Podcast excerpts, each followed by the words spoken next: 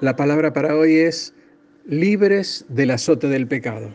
Desde el comienzo en el Edén el hombre tenía una herencia maravillosa, dueño y señor de toda la tierra y sus pertenencias.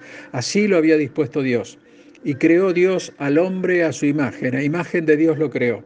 Varón y hembra los creó y los bendijo Dios y les dijo, fructificad y multiplicaos, llenad la tierra y sojuzgarla y señoread en los peces del mar, en las aves de los cielos y en todas las bestias que se mueven alrededor de la tierra. Lamentablemente, el hombre decidió desobedecer a Dios. ¿eh?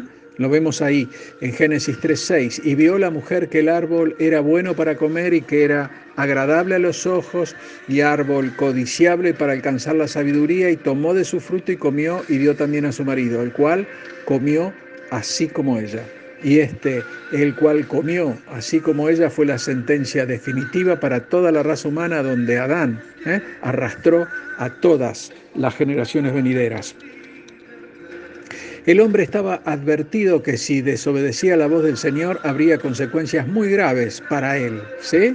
Veamos. Y mandó Dios al hombre diciendo, de todo árbol del huerto podrás comer, mas del árbol de la ciencia del bien y del mal no comerás, porque el día que de él comieres, morirás.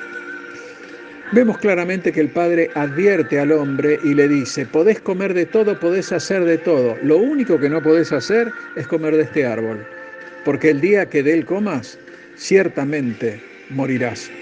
Desde ahí hasta nuestros días el Señor nos advierte sobre los peligros que se ciernen sobre nuestras vidas cuando alejamos nuestros oídos de Él y escuchamos las voces equivocadas. ¿eh? Veamos la advertencia que le hizo a Caín. Entonces Dios dijo a Caín, ¿por qué te has ensañado y por qué ha decaído tu temblante? Si bien hicieres, ¿no serás enaltecido? Y si no hicieres bien, el pecado está a la puerta. Con todo esto, a ti será tu deseo y tú te enseñorearás de él.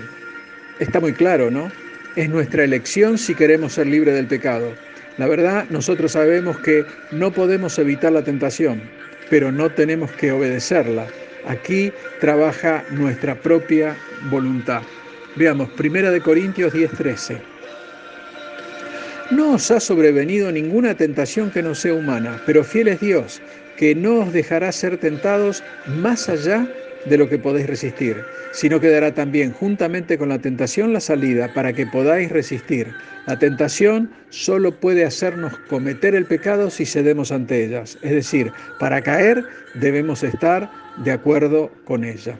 Miremos, Santiago 1 del 12 al 15 nos dice, Bienaventurado el varón que soporta la tentación, porque cuando haya resistido la prueba, recibirá la corona de vida, que Dios ha prometido a los que le aman. Cuando alguno es tentado, no diga que es tentado de parte de Dios, porque Dios no puede ser tentado por el mal, ni Él tienta a nadie, sino que cada uno es tentado cuando de su propia concupiscencia es atraído y seducido. Entonces, la concupiscencia Después que ha concebido, da a luz el pecado, y el pecado, siendo consumado, da a luz la muerte.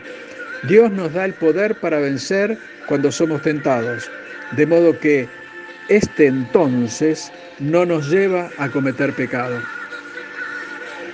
Pero nosotros como cristianos, aferrados con uñas y dientes a aquel que se inmoló por nosotros, esto es Jesucristo, debemos entender que a veces es muy difícil mantenernos firmes y sin manchas delante del Señor. Simplemente porque tenemos esa semilla caída y para entender lo que decimos recomiendo leer Romanos 7 del 14 al 25. Ahí el apóstol Pablo derrama su corazón y hace un reconocimiento de que aunque él quiere hacer el bien, ya que esto está en su mente, termina haciendo el mal. Parafraseándolo, tomemos lo siguiente el pecado que mora en mí y yo sé que en mí, esto es, en mi carne, no mora el bien, porque el querer el bien está en mí, pero no el hacerlo, porque no hago el bien que quiero, sino el mal que no quiero. Eso hago. Aclaremos que el que dice esto no es cualquier cristiano, sino el mismísimo apóstol Pablo. Él asegura que sirve a la ley de Dios con su mente y al mismo tiempo sirve a la ley del pecado con su carne. Y termina diciendo, miserable de mí, ¿quién me librará de este cuerpo de muerte? Gracias doy a Dios por Jesucristo Señor nuestro, así que yo mismo con la mente sirvo a la ley de Dios, mas con la carne a la ley del pecado. Pablo entiende que él por él mismo es impotente, que no puede ir más allá de su carne, por lo tanto da gracias a Jesucristo, ya que éste es el único que lo puede librar de la ley del pecado.